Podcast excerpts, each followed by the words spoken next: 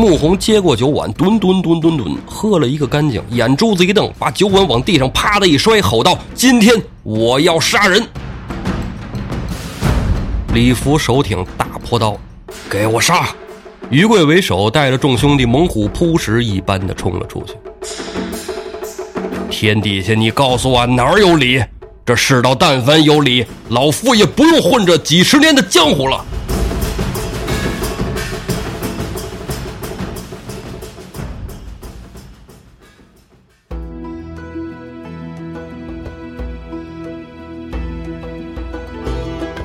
胡说历史，笑谈有道，欢迎您收听由后端组为您带来的《胡说有道》。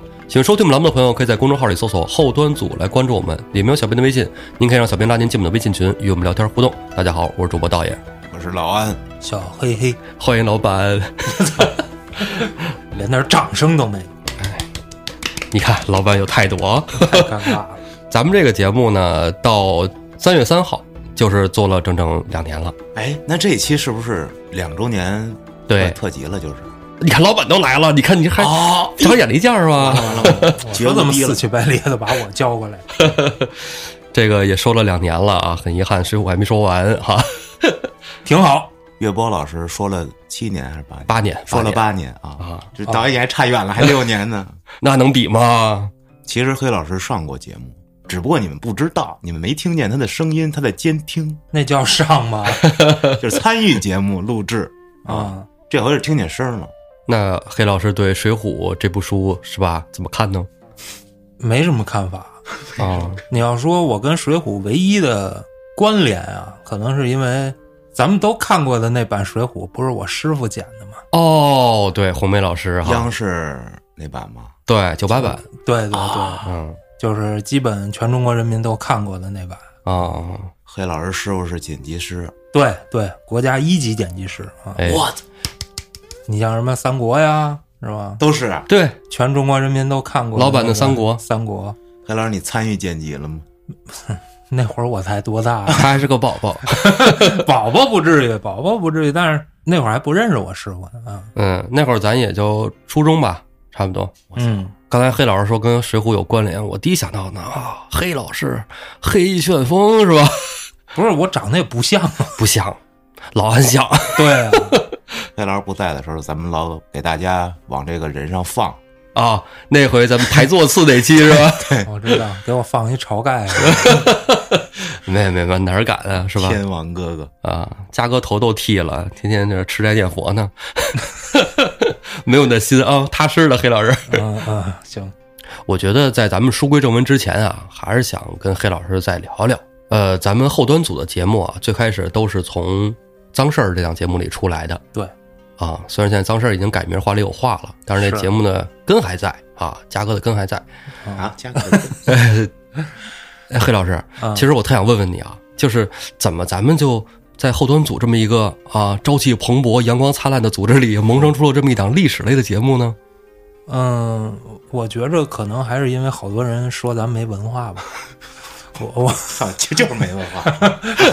我觉得这事儿不行，我觉得我们是有有文化的人的啊，啊我不是说我有文化啊，其实我是这么看的，黑老师啊，咱们人看的方向总共有三个，一个呢是咱们看过去，一个呢是看未来，一个是看我们自己本身。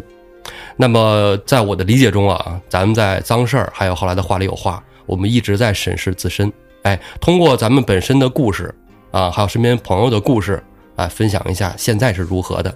我明白了，你是想让咱汲取一下历史的教训是吧？哎，你看咱们回头瞅一瞅嘛，是吧？看梁山泊是咋回事儿，是吧？哦，这早晚咱都得哦，得是吧？招安是吧？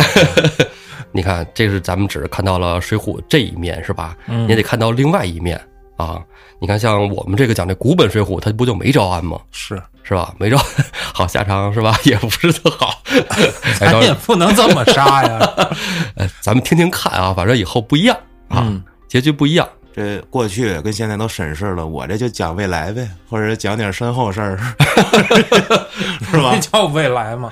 就死了以后发生的事儿呗。啊，啊，其实还是从多个维度吧，嗯是吧？讲讲故事，还是讲故事。对，无论是人的故事，还是鬼鬼神神的故事，还是动物的，都 对，还有发生过的是吧？历史中的，哎，咱都唠唠讲讲。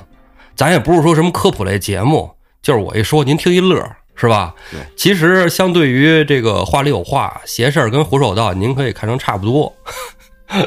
本来今儿这期呀，说是两周年特辑，其实胡四儿不在我，其实也没有什么太大的心情做这个特辑啊。嗯，这次节目啊，本来老十一想来来着，哟，人呢？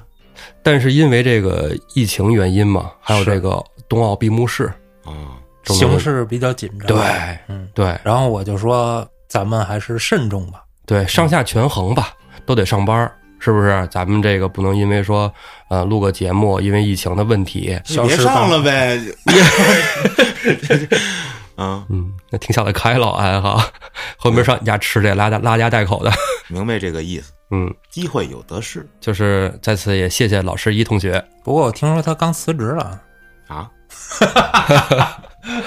那还不来上班儿？天天跟道爷胡子儿一起录节目多好 那欢迎啊！啊！我都见不着他俩。哎，你别说你了，你也就见见我，你见得着胡子儿吗？真是咱们的古本水浒还得再持续一阵子，啥时候古本水浒说完了，他也就来了。哎，我在拿捏这个度哦。就是想不想让他回来的度是吧？那导演，那今天的故事咱们走到哪里了上回书啊，咱还是说到了李俊啊？啊，浔阳江畔，揭阳岭上，有那么一间啊残破无人的酒店，映着月色，勉强能看出枝杆子上挑着的“酒”字。推开已经松动的大门，屋里一股子土腥味儿，灶上和柜子里还摆着落满灰尘的锅碗瓢勺，大酒缸里的酒已经随着岁月流逝消失殆尽了。曾经这里聚集着一股势力，那间酒店的主人在江湖上被人称作“催命判官”，杀人如食草芥，无论谁打这儿过都得扒层皮。当年若不是这催命判官李立的结拜兄弟给拦着，宋江从这儿过都要给宰喽。我对这催命判官李立印象极其深刻。我记得我之前说过，他那水浒卡太血腥了。嗨，这一个长得就本来挺恐怖的一人啊，回头冲你回眸一笑，手里拎一一人的胳膊。啊，我这是那张卡，啊，寻常人等啊，路过这酒店，冷不丁就成了他的刀下鬼，啊，这混江龙李俊呢，就是这李立的结拜兄弟。嗯，好多人说说这是哥俩，啊，一个李立，一个李俊，这是兄弟。其实他俩呀是同姓的结拜兄弟，啊，原文讲的仔细，他俩的这个祖籍都不是一地儿，所以说他俩是同姓的结拜兄弟。嗯啊，这混江龙李俊呢和同威、同猛三位兄弟经常来李立这酒店喝酒、吃饭、杀人，放火，推杯换盏，倍儿热闹。整个揭阳岭上啊，都能听着他们的喝酒啊、欢笑。但是啊，如今这个酒店啊，冷冷清清。看见这一切的这个人啊，名字叫于贵。哟，新人啊，哎，这于贵呀、从酒店里退了出来，带上了门，面向酒店，单膝跪地，抱拳拱手道：“李俊大哥，今儿兄弟带着哥几个要在你地面上做笔买卖，你远在梁山，不能当面跟你打招呼了。万水千山的跟你念叨这么两句，我就当你知道了啊。”于贵下了揭阳岭，到了江边，江边停靠着两只小船，几个伙计已经在船上等着了。于贵下了船，两艘船驶向了江心。十月份的天气，纵是南方，也已经不暖和了。等入了冬，江面上的营生就干不得了。正这时候，恰巧撞见一艘大号的官船顺江而下。这船上是一位卸了任的官员，一船小箱子大包袱的金银珠宝。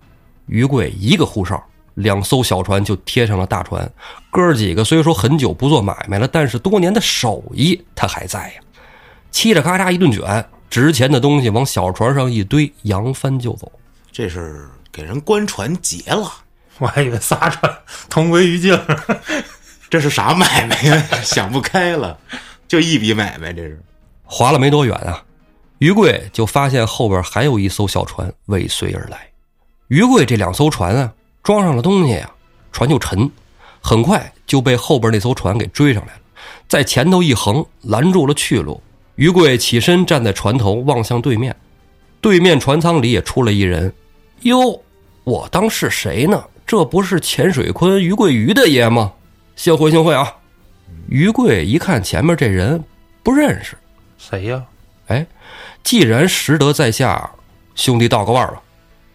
小孤山张奎，嗯，于老板，你这下手倒是挺快的呀！这笔买卖我跟了一路了，没功劳有苦劳，咱们兄弟见面分一半，你看怎么样？这生意好做呀！以后你就天天跟着那运钞车去，哪天被人劫了，说我跟一路了，有我一半儿。哎，于贵金说：“这是哪门子规矩呀？这江湖上讲，无论是地面上还是江面上，各帮各派都有自己的势力范围。你小孤山地盘上，你抢了那是你的；但出了小孤山，到了揭阳地面上，那就不是你的地盘了。除非说这单买卖大，是吧？一拨人吃不下，预先商量好了，一起动手。”要不然哪有这见面分一半的道理啊？就是，关键你就没动手啊，明摆着要跟老子这儿玩黑吃黑呀！于贵压了压心头的怒气呀。张奎兄弟都是道上混的，规矩是什么规矩，你我都心知肚明。不过既然你都张嘴了，当着这么多弟兄，我也不舍你面子。这有几两银子，请兄弟们买碗酒喝。那还可以了，挺讲究的。几两就打发了。张奎哈哈一笑。嚯，真不愧是老龙爷的人啊！说话都这么有分量，跟我这聊规矩。好嘞，今儿这事儿咱搁这儿不算完，咱们走。张奎手下划着船回小孤山去了。于贵和伙计们带着两船的金银珠宝，来到了揭阳岭下的师傅李福家里。李福是不是又跟这个李俊啊、李立啊他们这帮人有关系？哎，还真是一家子啊！李福绰号闹海龙驹，年轻的时候江湖上人称龙爷。老爷子七十多了，一生未娶，没有妻儿。年轻时候混江湖啊，揭阳这一块那可以说是呼风唤雨，身边总是带着自己的侄子和两个徒弟。他这侄子就是现在梁山坡的水军大头领混江龙李俊啊。两个徒弟，一个是刚刚做买卖回来的钱水坤于贵。另一个叫分水溪朱小八，都是水系的。后来老爷子看李俊年轻有为，无论在岭上岭下还是江面上，都挺吃得开，有担当有头脑，手底下还有一票兄弟，自己岁数也大了，该给年轻人机会了。老爷子就金盆洗手，退居二线了，把生意买卖都交给了李俊去安排打点，李福就在家待着，享清福，安度晚年。于贵和小八也陪着老爷子回到了渔村，过起了安生日子。于贵和老爷子一样，没家世，光棍一个，一个人吃饱了，全家不饿。小八娶了妻室，还有一儿一女，也不打打杀杀了，将老母亲接过来一起生活。这李老爷子做法真是那个啊，让我想起了咱们的国内某位女明星，要给年轻演员们一些机会。咱们都老了是吧？也功成名就了，然后呢？那个岁数还演十七八岁的 小姑娘，哪位老师啊？老想上头条那位老师的妻子。我操！能行不？好想认识一下。李俊接过了叔叔的产业啊，揭阳岭上的酒店安排了催命判官李立，私盐生意啊就交给了出洞蛟童威和翻江蜃童猛兄弟。翻江蜃 不是那个那个器官啊。这个肾挺好，海市蜃楼的蜃啊。浔阳江上啊，就安排了船伙张衡和浪里白条张顺兄弟。后来这张顺呐，带着几个兄弟啊，到江州倒腾鱼。他人缘好，讲义气。后来江州贩鱼的、卖鱼的都推他做了老大，当了江州的鱼牙子。揭阳岭上还有一位穆太公，年轻时候跟李福一起闯荡江湖，但是很早就洗白了。穆李两家呀，历来交好。到了这下一辈，穆家的两位公子梅遮拦穆弘和小遮拦穆春又跟李俊投脾气。嗯，揭阳镇上的官人老爷说话都没有这穆家说话好使。这江湖上给闹海龙驹的侄子李俊也冠了一个混号“混江龙”。嗯，李俊真是正所谓青出于蓝而胜于蓝，在浔阳江这一块那就是螃蟹过河，横汤横着走。横着走，后来啊，江州一场大变故，咱们都知道，及时雨、宋江在江州监狱服刑，一首反诗：“他年若得报冤仇，血染浔阳江口。”嗯，梁山兄弟闹江州劫法场，李俊一票兄弟也赶过来搭救宋江。小聚义之后，再加上上应天数，李俊这一票兄弟也跟着一起上了梁山，想带着叔叔一起走，叔叔不去，说在揭阳一辈子了，不愿意离开这儿。没办法，李俊临走的时候给叔叔留下了足够养老的钱，把私盐买卖也交还给了于贵和朱小八。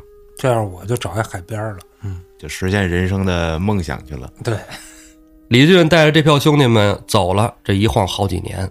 李福老爷子啊可没敢动李俊留下的这钱啊，他总是说啊，他这个侄子将来是要干大事业的，等将来万一有一天他进去了，然后 拿钱捞他去。等李俊啊手头需要钱了，怎么办？朝谁要啊？嗯，还是得找这叔叔啊？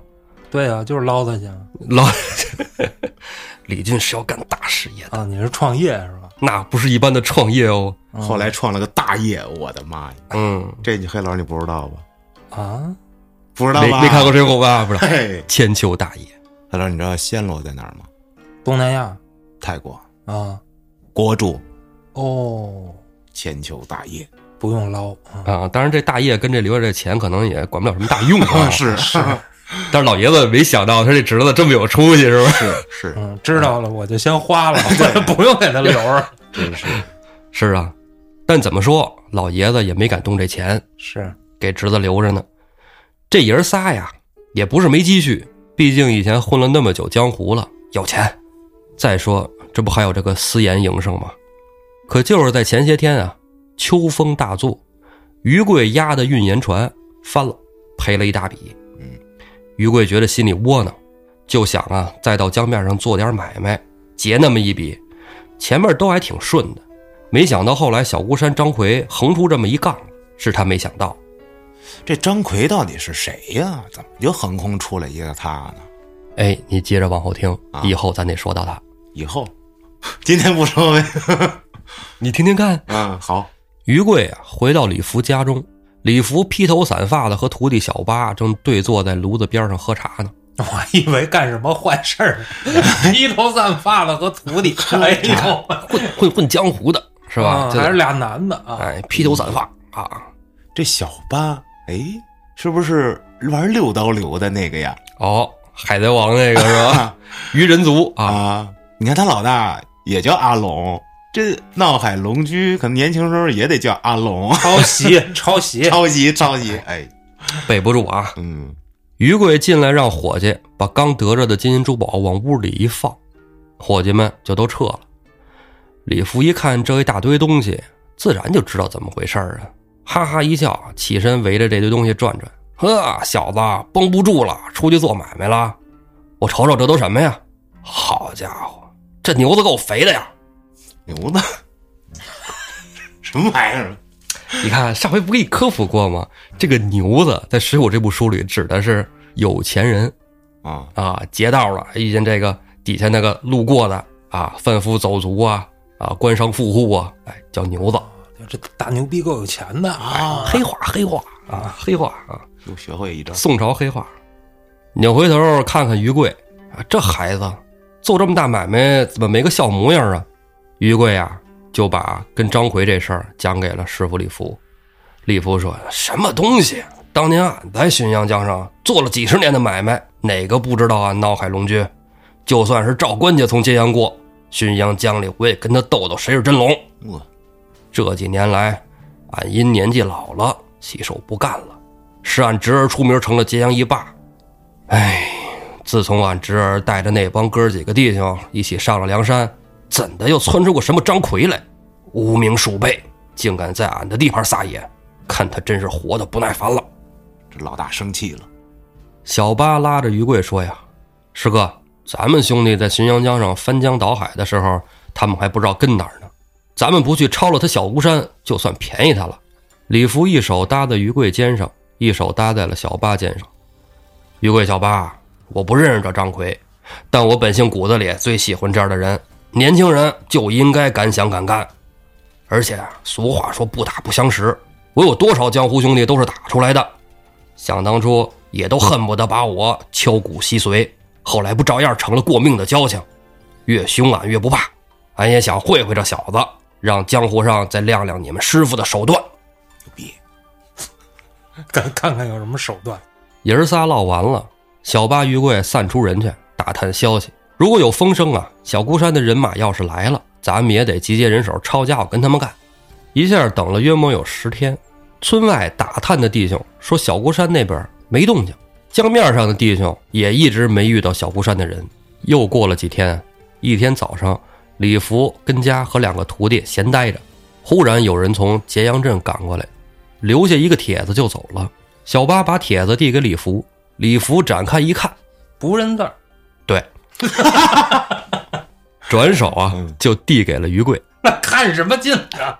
看有没有画吗？那个也不认字儿啊于贵认字，啊！于贵看了看这帖子，上面写的是：“请闹海龙居李福到揭阳镇某某酒店一会，有事相商。”落款缀着马雄。五星的我就去。那 这那个酒店不是咱现在说的酒店，哦那时候饭店啊。李福就问这俩徒弟说：“这马雄是什么人啊？在道上可从没听过这么一号啊。”小八说呀：“自从穆家兄弟上了梁山，揭阳镇上才出来个这么叫马雄的，出名不久。”于贵也接着说啊：“说此人啊，出名时间不是很长，但听说啊异常奸恶，惹是生非，设计害人，绰号黑煞神。”那不能去啊！而且他哥马英还在江州做吏目，师傅您还是不去为妙啊！李福哈哈大笑啊，嘿，我这暴脾气，一个娃娃，俺江湖上闯荡了几十年，没怕过谁。弄他！既然他来请俺，俺是一定要去。他不惹俺是他的运气，若惹恼了俺，他的死期也就到了。来，把那镐把子给我抬出来！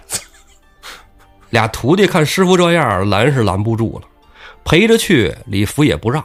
李福自己换了一身新衣服，把散着的头发用头巾包了，穿了一双铁叶子包头鞋，赤手空拳，不带一件兵器，独自一人向揭阳镇扬长而去。这是准备使用八极拳或者是拳击，将对方的肋巴叉子击碎，脑瓜子削放屁。嗯，可以。操！哎呦，路上无话，李福来到了揭阳镇。不是他自己跟谁说话呀？路上无话，就路上路路上没事儿。路上无话。哎呦，我是 算我舍了这句，省得有歧义啊。黑老师听出歧义来了。一个人跟谁说话？操这人评书里都这么说啊哦，听着。一路上没事儿的意思啊。明白？哎嗯李福来到了揭阳镇，多少年啊都没来过了。这镇上啊没什么太大变化，很快就找到了那家约定的酒店。李福就进去了。酒店里啊没有什么客人，正当中仅有一桌七八个人，居中而坐的不用问，肯定是马雄。挺结实一汉子，黑不溜秋，一张脸上两个眯缝眼，两条八字胡，身后小弟围着小半圈李福走到近前，掸掸衣袖，跟马雄做了个面对面，开门见山道：“咱们水贼过河，别是狗刨。今天请俺老夫来，什么事儿？说吧。蝶泳可以。操！黑老师那回路真经济。”马雄一抱拳：“龙爷，没事儿，我们也不敢惊动您老人家呀。既然您这么敞亮，那小的可就说了，半个月前你的徒弟在江面上劫了官船，您知道这事儿吗？知道。现在失主已经报了官，官府正在安排缉拿凶手，早晚我看是要查到您那儿。我劝您呢，息事宁人啊！您把劫的赃物都交给我，我出面，这事儿我给您了了，怎么样？李福一听，又是一阵哈哈大笑。娃娃，俺老夫说了，别是狗刨，你他妈跟我玩蝶泳啊！告诉你，买卖是俺徒弟做的，也是俺让他做的，东西就在老夫家里。官府要拿人，那自去俺家抓，用不着你给我聊这个事儿。马雄脸色一变，站起身。这么说，龙爷是要跟官府作对了？李福一拍桌子，站起身说道：“上有天，下有地，人生天地间，俺们做的事儿俺们自己扛。如今混江湖的怎么都成了官府养的狗了？哼，莫要用官府唬俺，老夫生来不认得怕这个字。跟你们坐一桌，老夫都觉得寒碜。硬啊！说完，转身出门就走。马雄带着人追了出来，叫道：“李福，今天你论不出个理来，你走不了。”李福也站住了，扭过头：“理？天底下你告诉我哪儿有理？这世道但凡有理，老夫也不用混这几十年的江湖了。要动手就过来，老夫陪你玩玩。要是论理斗嘴，老夫不奉陪。操你妈！操！谁要套谁呀？这得表示他愤怒 啊！嘉哥教我的，对，这是家语。对，说完这一番话，李福看了看马雄那边无人向前，李福啐了一口，慢慢悠悠的离开了揭阳镇，身后竟无人敢追。退。回到揭阳岭下，于贵小八在村口等候，看师傅回来，赶紧把师傅迎回家中，问清来龙去脉。师徒三人一合计，这就是张奎串通马雄搞的事情。水里想玩黑吃黑，没占着便宜，这回地上也来这一套。又过了好几天，不见动静。这一天，于贵陪着师傅吃晚饭，李福吃了饭就跟于贵说：“我看马雄和你遇见的张奎一路货色，欺软怕硬，他们未必有胆量敢惹咱们。要是有动手的意思，早就动手了，这还谈什么谈？哎。”如今这世道啊，人善被人欺，马善被人骑。便是一个小老百姓，想好好过日子，也不能太善良啊。晚饭吃完了，于贵在院子里收拾渔网，就准备啊夜里的时候去捕点鱼虾。正收拾着呢，一个伙计慌慌张张的跑进院子里说：“大事不好！今天有两个都头领着一票官差要来抓人，约么天黑就要到了。于大哥，快准备准备。”于贵问：“你怎么知道的？”莫非是江中官船那事儿事发了？伙计说这是揭阳镇上一个哥们儿私自来给送的信，报完信儿就走了。李福听见外边动静，从屋里就出来了，说道：“定是马雄那厮串通那衙门的哥哥马英搞的事儿。好，一不做二不休，来一个杀一个，来两个杀他一双。”李福话音未落，小八也到了。师傅，我打听到消息了，我一个朋友啊，叫油签子汪二，本来是跟马雄混的。那天您上镇上给那马雄气得可不善，因为一点小事儿啊，就把这汪二打了一顿，他心中委屈，咱们的伙计就领他来我这儿了。听这汪二说，马雄确实与小孤山张奎有勾结，张奎在江中做买卖，跟马雄都是均分，为的是求马雄和马英的庇护。我师哥那事儿，张奎没得着好处，就联系马雄将师傅诓到镇上，想逼取这笔财物，没想到分文未得。还被师傅奚落一顿，马雄下不来台，但又不敢跟师傅作对，就去找他的哥哥马英，让官府出面剿灭咱们。送信那伙计说：“哎，我那哥们儿就是这王二。”李福说：“既然客人都到了咱们家门口了，咱们得准备迎客呀。小八，你有家小，这事儿你就别掺和了，到时候别来了你家人，快快去吧。”那哪行啊！我这六把刀子按耐不住了。小八呀执意不走。李福大喝一声。师傅说话不好使了吗？李福伸手抱了抱小八肩膀，孩子，师傅知道你一片忠心，不是贪生怕死之人，你得好好的，将来给你娘养老送终，给你那一双儿女拉扯成人。今天晚上，俺和于贵万一有个闪失，你不要声张，也不要想着给俺们报仇，你要好好的替俺们活着，不要再混江湖了。如今的江湖和以前不一样了。好孩子，快走吧！小八不敢不听师傅的话，给师傅磕了一个头，擦了擦眼泪就回家去了。于贵召集了几十名伙计，都带着家伙。李福让众人将家中财物尽数搬到船上，留着两个伙计看守，剩下人都埋伏在院子的周围角落里。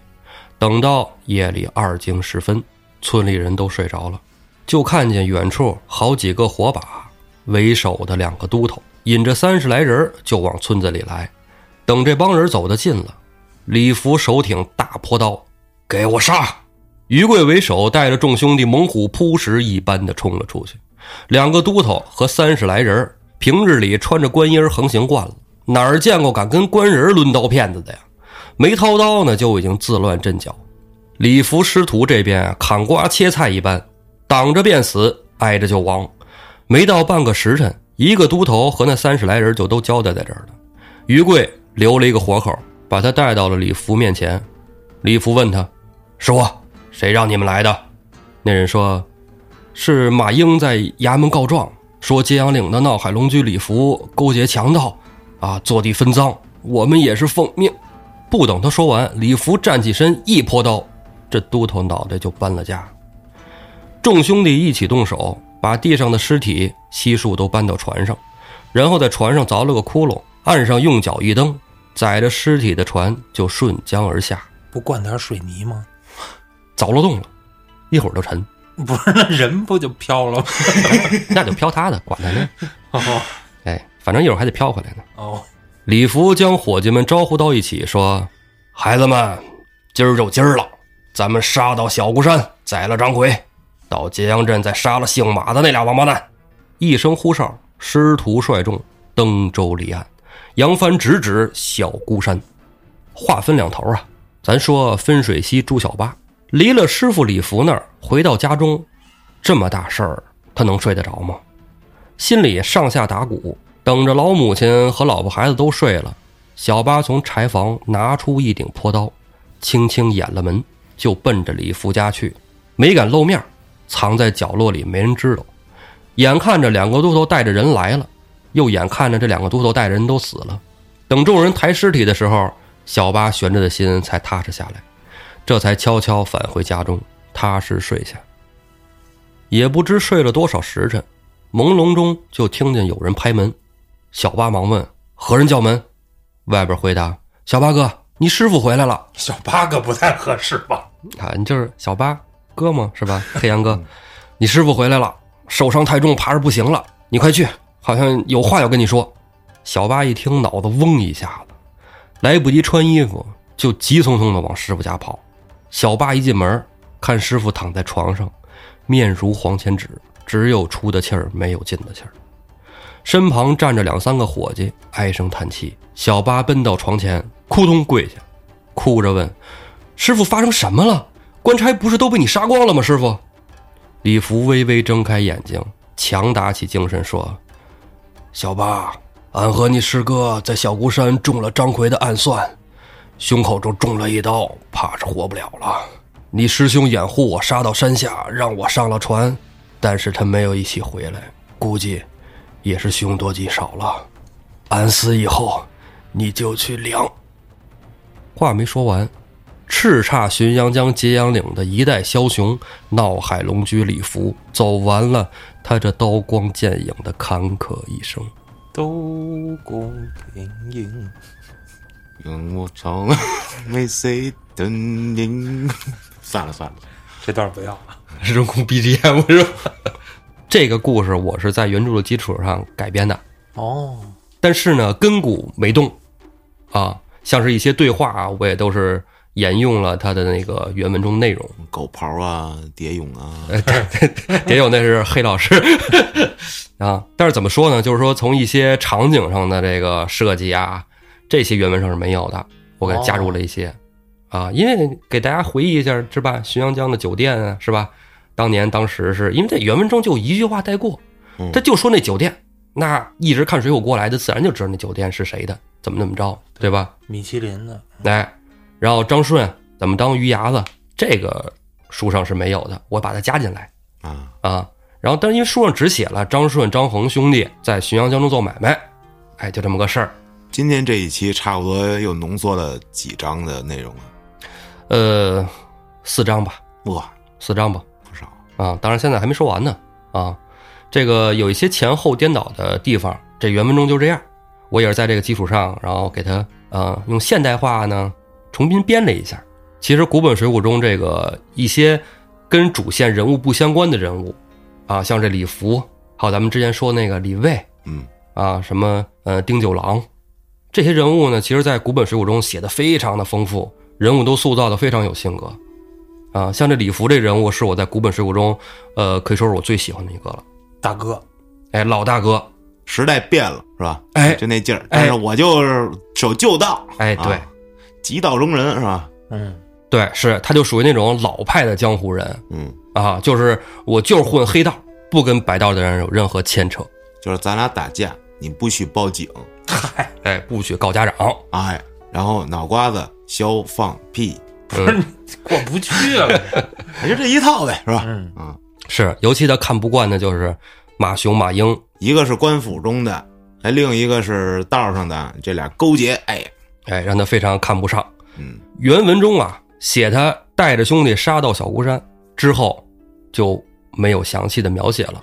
那具体李福在小孤山上怎么样呢？咱们不得而知，可能是懒得写，啊、也也背不住啊。是吧？一场恶仗确实有点麻烦。嗯，因为你想啊，他前面给李福这个人物塑造的非常高啊，然后在那个战场上发生了什么，才能让他身上中了一刀，对呀、对吧？这一般的套路呢，必有内鬼，哎，这个反正就是猜嘛，大家怎么想怎么试。啊。李福这个人物，我认为啊，跟《水浒》的这个整整本书你看下来以后啊，你发现是跟主人公是有一个很大冲突的。怎么说，李福最恶心的就是勾结官府的黑道人，这不就是讽刺梁山上那帮人吗？嗯，没准人梁山没觉得自己是黑道的，啊，哎，白加黑，嗨，没准人家觉得自己就是什么土匪啊，或者说军阀呀，是吧？哎，军阀这个解释说得过去。黑道应该是黑道，对吧？他应该这占山的，这跟黑道他应该还不太一样，不太一样，对吧？？是吧？黑道呢，应该是在一个地面上，就管这地面儿。但你都占山了，你自己哪还有地面儿啊？就哎，也都你的了是也是吧？？对对对，就像那个穆弘他们算，对，哎，那是黑道，哎确实是哈，这占山为王跟这个混黑社会还是两回事儿嗯，啊。宋江一开始给人一种可能是要打造一个起义军的感觉，但是后来好像也不是那么回事儿，他也不想起义。按照李逵的设想，可能没准是想往上走一步啊，是吧？李逵老惦记着呢，是吧？那龙椅我哥哥也能坐一坐啊。其实宋江一直不这么想，辅佐君王，替天行道，清君侧，这是宋江的最高理想。这有可能也是李福为啥不上梁山的一点。哎，我觉着倒是格局的问题，嗯，就是他们最终目的不一样。你看李福的目的可能很简单，嗯，虽然说可能也是杀富济贫吧，但是为的就是自己家这一亩三分地儿，对，别人我不管。是，但是梁山可不是这么想的，哎，替天行道，格局大哈，对格局大。人也多，是吧？哎，那李福死了是吧？咱们就不围绕这个死人，咱们做过多的这个宣泄了啊。就下集再说了，是吧？哎，不，咱们接着说呀，啊，因为上集咱们说到李俊做梦嘛，咱得把他这梦给圆上。李俊做梦啊，梦见自己叔叔教他游泳，自己扑腾扑腾的呢，就看这叔叔啊往江心走去。李俊心中不安啊，就跟公明哥哥告假，要回趟江州解阳岭。邪事儿，宋江同意了，同为同猛，穆弘、张顺也要一起跟着回老家看看。这同为同猛不用说，向来就是不离李俊左右啊。你走哪儿我都跟着，你当皇上，我们是吧？也跟边上直戟郎中是吧？是 太监，哎，跟着。哎，他这也说明什么呀？同为同猛，只听李俊的，对，在哪儿都只听李俊的。在浔阳江上如是，在梁山坡上也如是。小团体嘛，是吧？哎，是僚机，哎，黑老师这个解释也到位啊！张顺啊，在山上这些日子也想借机会陪着李俊回去探望探望以前的老朋友。穆弘全家呀，都搬到梁山上以后，这穆太公在揭阳镇上有那么几位至交好友，其中有一位跟他关系特别好，一直心中惦念。穆弘借这个机会也打算去探望一下这位老人家。五个兄弟结伴而行，进了揭阳地界，兄弟们约好办完了各自的事情，最后到李福家聚集，在一起回梁山。五路分作三路，咱们单说李俊带着同为同猛一路，兄弟三人路过了揭阳岭，看到当年李立的酒店已经残破不堪，下了揭阳岭，到了叔叔村子前，李俊仨人愣了。村儿呢？原本好好的村子已经化作一片白地，李俊呆立在当场，心中升起一股不好的念头。童猛这时候发现不远处有一股炊烟，忙叫二人观看。三人顺着炊烟的方向就过去了。约么走了两里地，一个新建不久的村子，人家儿不多。兄弟三人进了村子，看见一户人家中有一个大汉，光着膀子正在晾晒渔网。走得近了，李俊和大汉四目相对，大汉愣了，放下手中的渔网，走到李俊跟前，扑通就跪下了：“俊哥，师傅老人家不在了。”李俊赶忙相搀：“小八，快起来，这怎么回事？我叔怎么了？”六只手一起晾晒渔网。什么呀？小八就把咱们刚才说的那个又说了一遍。嗯，最后说到李福去世以后，小八将师傅的尸体掩埋，又将李福家里的东西烧的烧，扔了扔，并嘱咐村里众人千万不要声张，要是有外人问，就说师傅早死多时，不要惹上麻烦。没过几天，官府果然派人来了，四下打听李福下落，村民们都说李福早就死了。这官府问了好几家人，都这么说，没什么办法，哎，就都走了。熬走了官府衙役，小八以为这事儿就算是过去了。事情远没有他想的那么简单。过了十几天，邮签的汪二又跑来送信儿，说这几天江边有好多浮尸，尸身腐烂，面目模糊，有的没了脑袋，有的身上还有刀剑。马雄、马英上报官府。说这些浮尸都是李福手下党羽做的，他们杀人越货，无恶不作，已经报到了州府，要派大军来围剿村子。如今无论怎样，能跑就赶紧跑吧，到时候大军真来了，想跑可就来不及了。我就说灌点水泥吧，浮起来了。没毛病，黑老师。小八赶紧跟村民就说了这事儿，有几家胆子小的，连夜就搬走了。大部分都说跟了龙爷一辈子不怕死。没两天，村里又接二连三的大夜里边起火，因为是半夜发生的火灾呀，好几家人没跑出来，全家都烧死了。上上下下得有七八家，因为这事儿啊，又有很多家陆陆续续搬走了，村里就剩的没几家了。走的人中就闹传言说，揭阳岭这块儿啊，五行属火，地底下有火龙。闹海龙居李福是水龙转世，镇得住这火龙。现在闹海龙居不在了，火龙没人压得住了。这流言蜚语闹得大家人心惶惶。小八心知道哪有什么火龙啊，这就是张奎、马雄他们搞的鬼啊。但是自己又惹不起，惹不起就躲吧，就组织大家一起来到了现在这个地方，建了一个新的村子。这一晃已经也半年了。李俊听小八说完，气得牙根都要咬碎了。他们能杀人放火，俺便还他们个杀人放火，躲来躲去，算什么英雄好汉？小八说：“哎，说来惭愧啊，师傅师兄被人害死，我也想报仇，但是孤木难支，我又没有能力召集众弟兄。当时我也想过去梁山找你，但是，一来路途遥远，人生地不熟；二来家中老母受了惊吓。”总是不让我出门，一来二去，想报仇的心也就没那么强烈了。李俊说：“别的我都不怪你，我只怪你不来梁山给俺报个信儿。”小八只有叹气，唯唯诺诺，不敢说话。这要不是我老听邪事儿，这老被托梦，我都不知道，我都不会来。这广告啊！嗯，这天夜里，李俊二童吃完酒饭，就住在小八家里商量报仇的事儿。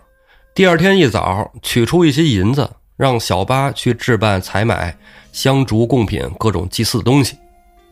小八买回来以后，李俊换了校服，同为同猛跟着小八，带着他们来到了李福的坟前，哭了一场，祭拜了李福。李俊在叔叔坟前发誓要给叔叔报仇。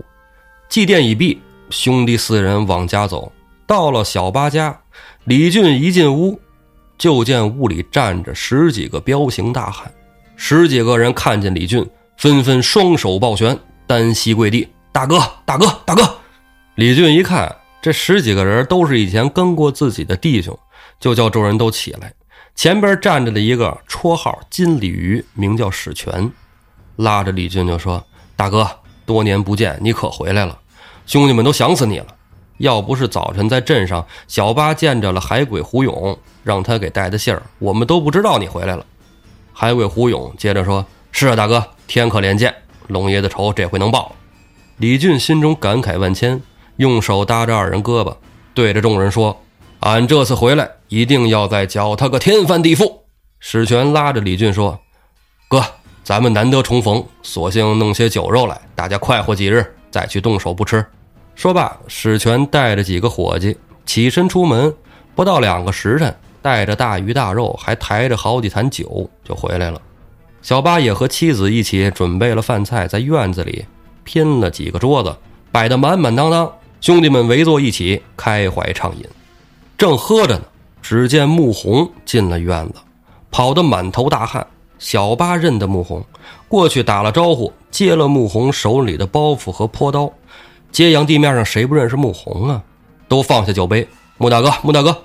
穆红跑得急了，一边跟大家摆手打招呼，一边呼哧呼哧的喘着气。李俊伸手递过一碗酒，问。兄弟，这是怎么了？穆弘接过酒碗，吨吨吨吨吨喝了一个干净，眼珠子一瞪，把酒碗往地上啪的一摔，吼道：“今天我要杀人！”欲知后事如何，咱们下回再说。